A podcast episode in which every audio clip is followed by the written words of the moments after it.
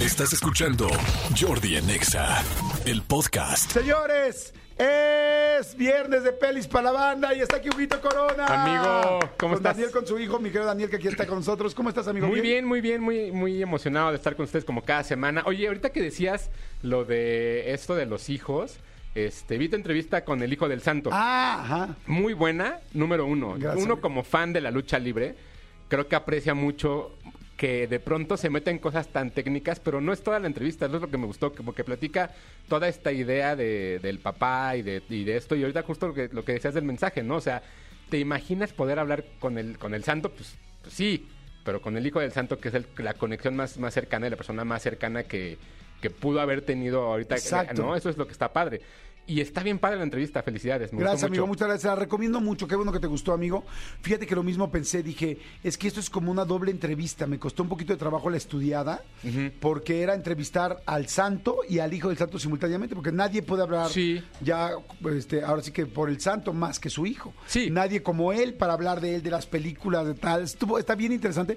Aunque no les guste la lucha libre, es una gran, gran, gran entrevista la que nos dio el hijo del santo. Es Ojalá que, la puedan ver. Es que es como esas películas que de pronto dices, ah, se van a tratar de el deporte y no se tratan del deporte, ¿no? Que es como bastante interesante, pero, pero sí, felicidades, la verdad es que me gustó mucho.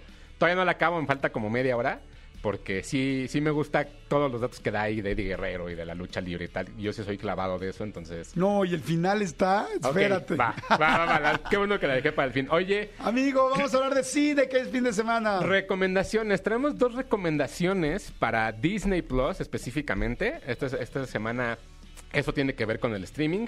Y dos en cine. ok, ¿no? dos. Ajá. Eh, si quieres empezamos con las de Disney. La primera es la serie que se llama Invasión Secreta o Secret Invasion, que es parte del universo de Marvel, que si bien ya, ya hay demasiadas cosas que están sucediendo con los superhéroes, creo que a partir de la huelga, de lo que ya, lo hemos platicado en algún momento, va a haber, va a estar más espaciado a partir de ahorita los estrenos que tienen que ver con superhéroes, porque todavía no se arreglan. Esta semana ya se anunció que actores y actrices se van a sumar. Entonces, vamos a disfrutar un poco de lo que tenemos. Ok, Sí, pregunta, perdón sí. que te interrumpa. Yo la, la hice esta pregunta el lunes o martes y quiero ver si. Y quiero ver tú qué, qué- qué respondes. La gente que le gustan los superhéroes, yo no es mi- yo me gustan, los veo, pero no soy fan de los superhéroes. Ajá.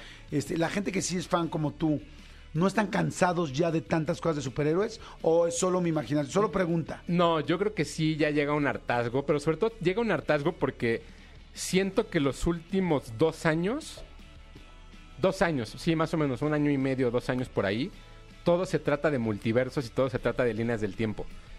Y el problema es que un universo, el de DC, ya está muerto, ya van a hacer otra cosa nueva, entonces ¿para qué le voy a invertir tiempo a algo que ya no tiene como sentido?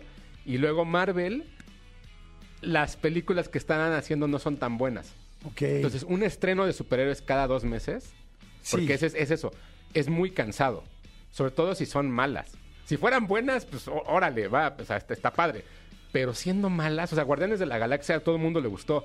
Porque se sintió como un respiro, porque no tenía nada que ver con otras líneas del tiempo, porque no tenía nada que ver. Pero la verdad es que las últimas películas de superhéroes han sido muy malas. ¿Cuál fue la última muy buena que viste? Guardianes. Y de ahí yo creo que Batman. Ok. Batman, Batman ¿cómo, cuál era- cómo se llama la, La, última de Batman, la de, De Robert. Pattinson. Ah, ok. Sí, sí, sí. De ahí, híjole, pues Wakanda. O sea, en un, en Ah, un claro, lapso Wakanda de, Forever. En ajá. un lapso de dos años, esas tres. Ok, perfecto. Pero Secret Invasion tiene, tiene una cosa que está bastante padre. O sea, ¿de qué se trata Invasión Secreta? Sí está ubicada en el mundo de los superhéroes, está ubicada en el mundo después de toda la, la- la cuarta fase. Y una de las cosas que sucede es que Nick Fury, el personaje de Samuel L. Jackson, regresa a la Tierra porque parece que hay una invasión secreta de una especie alienígena a la cual él ayudó hace unos años y ellos quieren desestabilizar la Tierra a partir de ataques terroristas. Ok. Entonces, no es, una, no es una serie de superhéroes, es una serie en el mundo de los superhéroes, pero es de espionaje. Entonces, la verdad es que la serie va muy bien, me parece que la- está construida de una forma muy interesante, se vuelve más humana al quitar los superhéroes. Entonces es más de relaciones y de cómo es que la gente puede de pronto eh, tener tanta ira y tanto odio hacia un gobierno que quieres cambiar todo lo que sucede alrededor. Pero hay alguien que tiene superpoderes o no? Hasta ahora solamente los Skrulls, que son la, la- la sociedad secreta, digamos, pero que se pueden transformar, pero no hasta ahora no es algo relevante. O sea, son- es una serie de ocho episodios, van dos que se han estrenado. La verdad es que la serie a mí me ha sorprendido, me gusta cómo lo están haciendo. Hay dos secuencias en específico que tienen muy buenos efectos, tienen mejores efectos que Flash y es y es más corto. Ok. ¿no? Entonces ya le están dedicando más tiempo y tal. Hace una semana que se estrenó fue tendencia porque la secuencia de créditos inicial está, cre- está creada con inteligen- inteligencia artificial. ¿Cómo crees? Entonces todos los animadores pues como que dijeron, oye, ¿qué onda? si es como y nuestra chamba, ya nos dejaron a un lado. Pero lo que está bien padre es que tiene un sentido detrás de eso. Tiene el sentido de que cuando tú ves la, la- la serie o cuando ves lo que está construyendo, porque estos alienígenas pueden cambiar de forma y convertirse en, en- en ti, por Ajá. Entonces no sabes quiénes son los buenos y quiénes son los malos. Es lo mismo con la inteligencia artificial. Sí, eso es como no sabes quién hizo la entrada, si se hizo, la hizo un humano o la hizo una inteligencia artificial. Exacto, entonces creo que va interesante. Faltan seis episodios hasta ahora. Como ustedes saben, en la serie siempre habla- hablamos cuando estrena el segundo episodio. Creo que está muy bien, va bien. Cuatro coronas hasta ahora. Wow, muy bien. Oiga, por cierto, yo vi este la película que reseñaste la semana pasada de Hazme el favor, Ajá. ¿no? Eh, con Jennifer Lawrence y el chavito no sé cómo se Yo llama. tampoco me acuerdo. O sea, no es famoso todavía, No. ¿no? Este, qué buena película. ¿Te divirtió? Me, me dio una gran sorpresa. Yo me imaginé que era una chick flick completa. Dije, quiero ver algo súper ligerito, queremos ver algo súper tranquilo, súper X. Este, pues es una comedia romántica. Cada vez que veo metido en algo a Jennifer Lawrence, la veo metido en algo inteligente. Sí. En algo como que escogió muy bien el guion. Sí es una comedia romántica. No, no lo sé.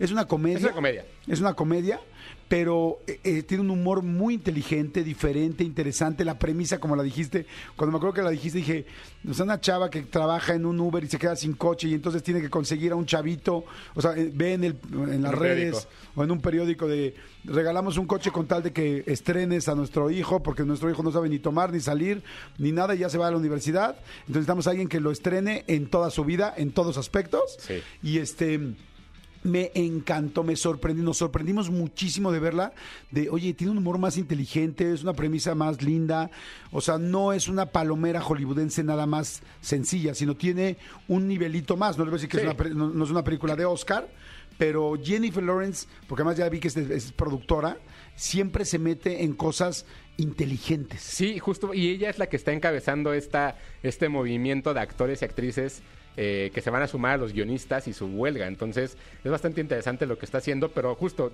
¿te acuerdas que te dije que era como una película como Los Porquis, como La. Revancha de los Nerds? Es eso. Sí. Es un humor diferente que se siente fresco porque no hay algo así ahorita. Sí, está muy buena. Vayan a verla, la van a disfrutar. Si quieren algo palomero, no los va a defraudar. Y si quieren algo mejor que palomero, pues evidentemente se va a quedar muy a gusto. Y no sé si a ustedes les pasa o si te pasa a ti, pero a mí Jennifer Lawrence, desde eh, los Juegos del Hambre y todo este rollo, me pasa algo muy chistoso. Hay momentos que físicamente me parece guapísima y hay momentos que no me parece nada guapa. O sea, es sí. como súper camaleónica. Y de repente la ves y dices, ¡wow! A mí no me gusta. Sé que es guapa. A mí no me gusta, pero en esta película se ve muy guapa. Sí, a, hay mí, a mí momentos me gustó, me sorprendió, pero creo que la película vale mucho la pena y está divertida. Creo que vale, vale Vayan mucho a ver, vayan a ver, hazme el favor. ¿Cuán- cómo- ¿Cuántas coronas le habrás puesto? ¿Como tres? tres y media. Tres y media, sí, lo veo muy bien de tres y media. Me, Perfecto. me gustó mucho. Ok, Secret Oye. Invasion 4 en su segundo capítulo. Así es. ¿Cuál es el otro de Disney Plus? Es un documental que se llama Stan Lee, que básicamente es la vida de Stan Lee narrada por sí mismo y está curado de cierta forma en la cual tiene animaciones, tiene material de stock o tiene material donde entrevistan a Stan Lee, donde va explicando cómo fue que creó o cómo estuvo apoyado para crear Malver, los personajes, ¿no? Cómo llegó a esta parte de las películas. Evidentemente Stan Lee falleció hace un par de años y entonces es como una retrospectiva. Hay algo muy curioso. Cuando estrenó este documental, el día que estrenó, el hijo, el, el nieto de Jack Kirby, que es un creador también de cómics muy importante, salió en Twitter a decir: Ya vi el documental de Stan Lee. Mi padre, o sea, el hijo de, de Jack Kirby, me pidió que escribiera esto. Y escribió una carta donde decía que era momento y era, era el momento oportuno para que la gente entendiera que Stan Lee no creó a todos los personajes. Que Stan Lee no es la persona que tanto nos han vendido los últimos años y que Stan Lee se robó los diseños de Jack Kirby. Como Jack Kirby murió en la- a principios de los 90, no hay quien le compita. Entonces, todos los personajes que dicen creados por Stan Lee y Jack Kirby realmente tendrán que ser creados por Jack Kirby y Stan Lee. Ok, o sea, más bien no hay quien le discuta. No había quien le discutiera, entonces ahora salió esa polémica. Es bastante interesante ver cómo es que este documental refleja y lo que intenta Disney haciéndolo es como decir, Stan Lee es el mejor, es la mejor persona que ha existido en el mundo de los cómics, cuando, Ese- la, cuando la realidad es que no fue así. Ok. Entonces es, bast- es, es- es un documental bastante bueno. O sea, Pero está muy bien. evidentemente ahí Disney no dice nada de lo contrario. No dice nada de Jack Kirby. Lo que dice Jack Kirby es, mis tíos se llaman Reed, Susan y Ben, que son los nombres de los cuatro fantásticos. No es cierto. Pero, pero él y, y Jack Kirby los creó. Entonces es, es- es- es- creo que es una forma distinta de entrar y conocer la historia. Pero ustedes ven el documental y después investiguen todo lo que, lo que hizo Jack Kirby. O sea, es un poco como cuando murió este el John Lennon y todo lo que después decía Paul McCartney, ¿no? Exacto, exacto, justo, es eso. Tú, ajá, sí. Que no, o sea, es como, a ver, discútele. Dile que no. Ajá, ¿no? exacto. Entonces, justo, eso es lo que sucede. Entonces, creo que el documental está bien construido. Es un documental pesado, dura dos horas. Entonces, sí es un documental que todo el tiempo está narrando y todo el tiempo hay animaciones y todo el tiempo tal, porque no hay nada de acción. No, no es un documental como el de Michael J. Fox, que es movido, que todo el tiempo está hablando y qué tal. Esto creo que es más como un documento histórico que funciona muy bien. Pero si a ustedes les gusta el mundo de los cómics, vale mucho la pena. Está en Disney Plus, dos coronas y media. Dos coronas y media, Stan Lee, perfecto. Y además me gustó porque la portada, es esta la portada, ¿verdad? Parece como portada. si fuera Walt Disney. Así era el tipo Exacto, de sí. el tipo de portadas que le hacían a Walt Disney, porque al final me imagino como que de alguna manera están diciendo como Stan Lee es para el cómic lo que Walt Disney fue para la animación infantil. Para, justo, sí, y entonces es crear otro imperio sobre algo que ya tienen la propiedad intelectual ellos. Entonces, bueno, eso sea interesante, ustedes lo quieren ver, está en Disney Plus. Perfecto, ahora vamos a cine. Vamos a cine. Se estrenó una película para todos los que tienen niños que este fin de semana tuvieron consejo técnico en las escuelas. El día de hoy los pueden llevar. Porque se estrenó una película animada que se llama Krakens contra Sirenas. Ah, sí, ya vi los, este, los cortos. La Krakens contra Ajá, sirenas. es una película de DreamWorks en la cual una niña, que es una Kraken, desde el principio te lo dicen. Kraken es un como octopus, como un... un pulpo gigante, Ajá. ¿no? Del mar, que es como un monstruo.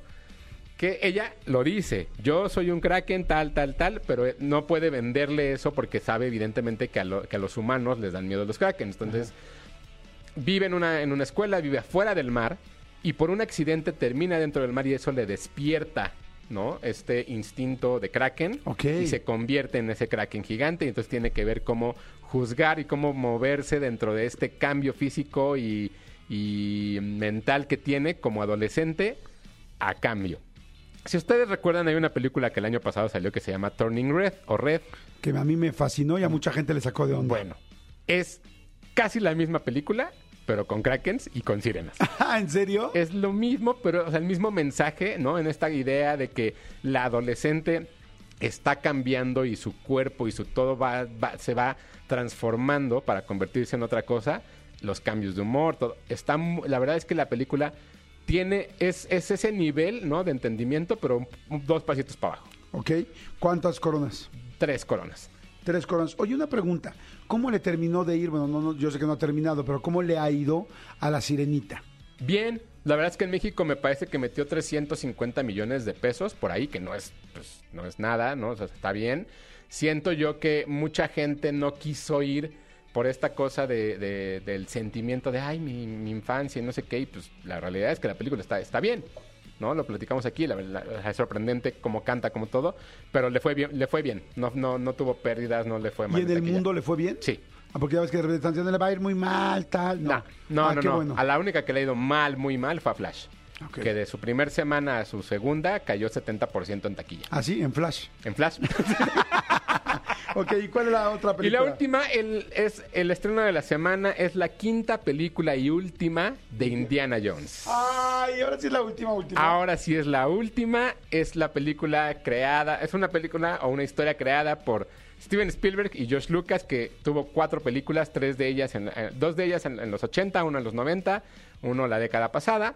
Todas las películas habían sido dirigidas por Steven Spielberg. En esta ocasión, James Mangold hace esta quinta parte donde Indiana Jones tiene que ayudarle a su ahijada Ajá. a buscar lo que se le llama el, el dial del destino. ¿Qué es el dial del destino?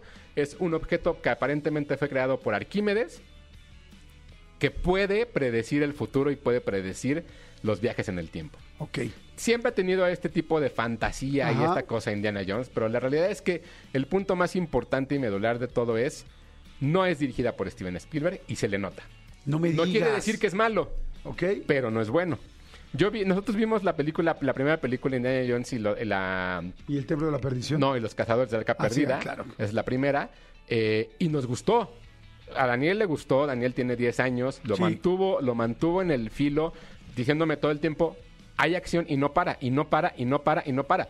Esta se le nota que no es de Spielberg, porque tiene momentos de pausa, los efectos son diferentes, se le ven chafas en algunos momentos. Sale un Indiana Jones joven, que sí es Harrison Ford, creado con CGI, pero sí es él, porque la película tiene que ver evidentemente con el mundo nazi, porque todas las películas de Indiana Jones tienen que ver con eso.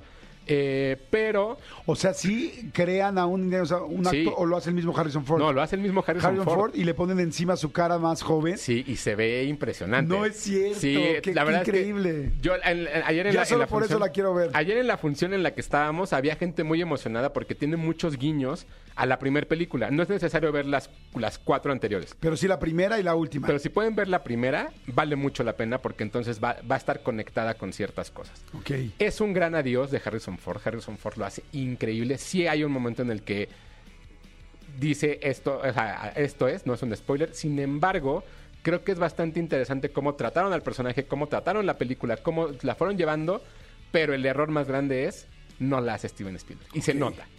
James Mangold es muy bueno. Él hizo Logan, ¿no? En la película donde se despidió Hugh Jackman del personaje, que ahora ya también va a regresar. Y se nota como ese tipo de película, como muy solemne, como muy cuidada, como muy trabajada, para que haya sus momentos. Hay un cameo bastante interesante de un actor que conocemos muy bien. Es español, es lo único que voy a decir. Este, y vale la pena, vale la pena mucho verla en cines. Tres coronas y media.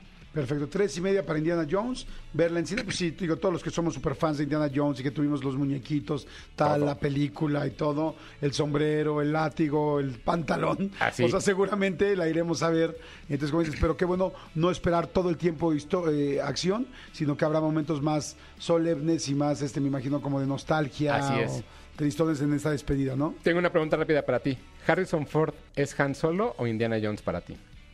Ay, qué buena pregunta. Madre santa. Yo creo que Indiana Jones. Yo creo que Harrison Ford para mí es Indiana Jones más que Han Solo. Yo estoy de acuerdo. Son más películas, él es protagonista en todas. Este, y en, Ja- y en Star Wars, pues no es protagonista. De hecho, en la primera de Star Wars se me va tres, un cuarto de la película. Pero bueno, ahí está. Oye, y ya nada más para despedirme rápido. Tengo eh, códigos para, para ver una película el lunes que se llama Misántropo. Es en Oasis Coyoacán para las primeras 10 personas que escriban en Twitter, arroba tushai, y digan que quieren ir. Perfecto. Así amigo. de sencillo. Buenísimo, muchas gracias. Gracias. Así. ¿Tus redes? Arroba tushai en Twitter, Hugo Corona en Instagram y Hugo Corona tushai en TikTok. Perfecto, gracias. Escúchanos en vivo de lunes a viernes a las 10 de la mañana en Exa FM 104.9.